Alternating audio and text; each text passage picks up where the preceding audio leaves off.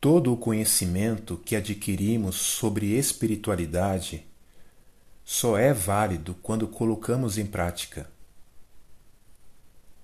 Devemos sempre agir com consciência. Primeiro precisamos vivenciar em nosso dia a dia tudo aquilo que pregamos, para depois falar com propriedade. Na verdade, estamos constantemente sendo observados observados pelas pessoas que percebem quando pregamos uma coisa, mas agimos de uma outra maneira. Isso é ser incoerente e que dá margem para que as pessoas possam comentar e nos criticar. Por isso é importante o exercício da autoobservação.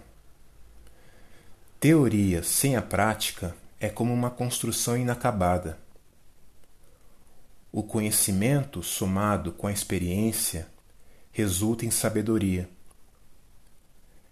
Essa equação é que nos agrega luz e que nos faz avançar verdadeiramente na vida.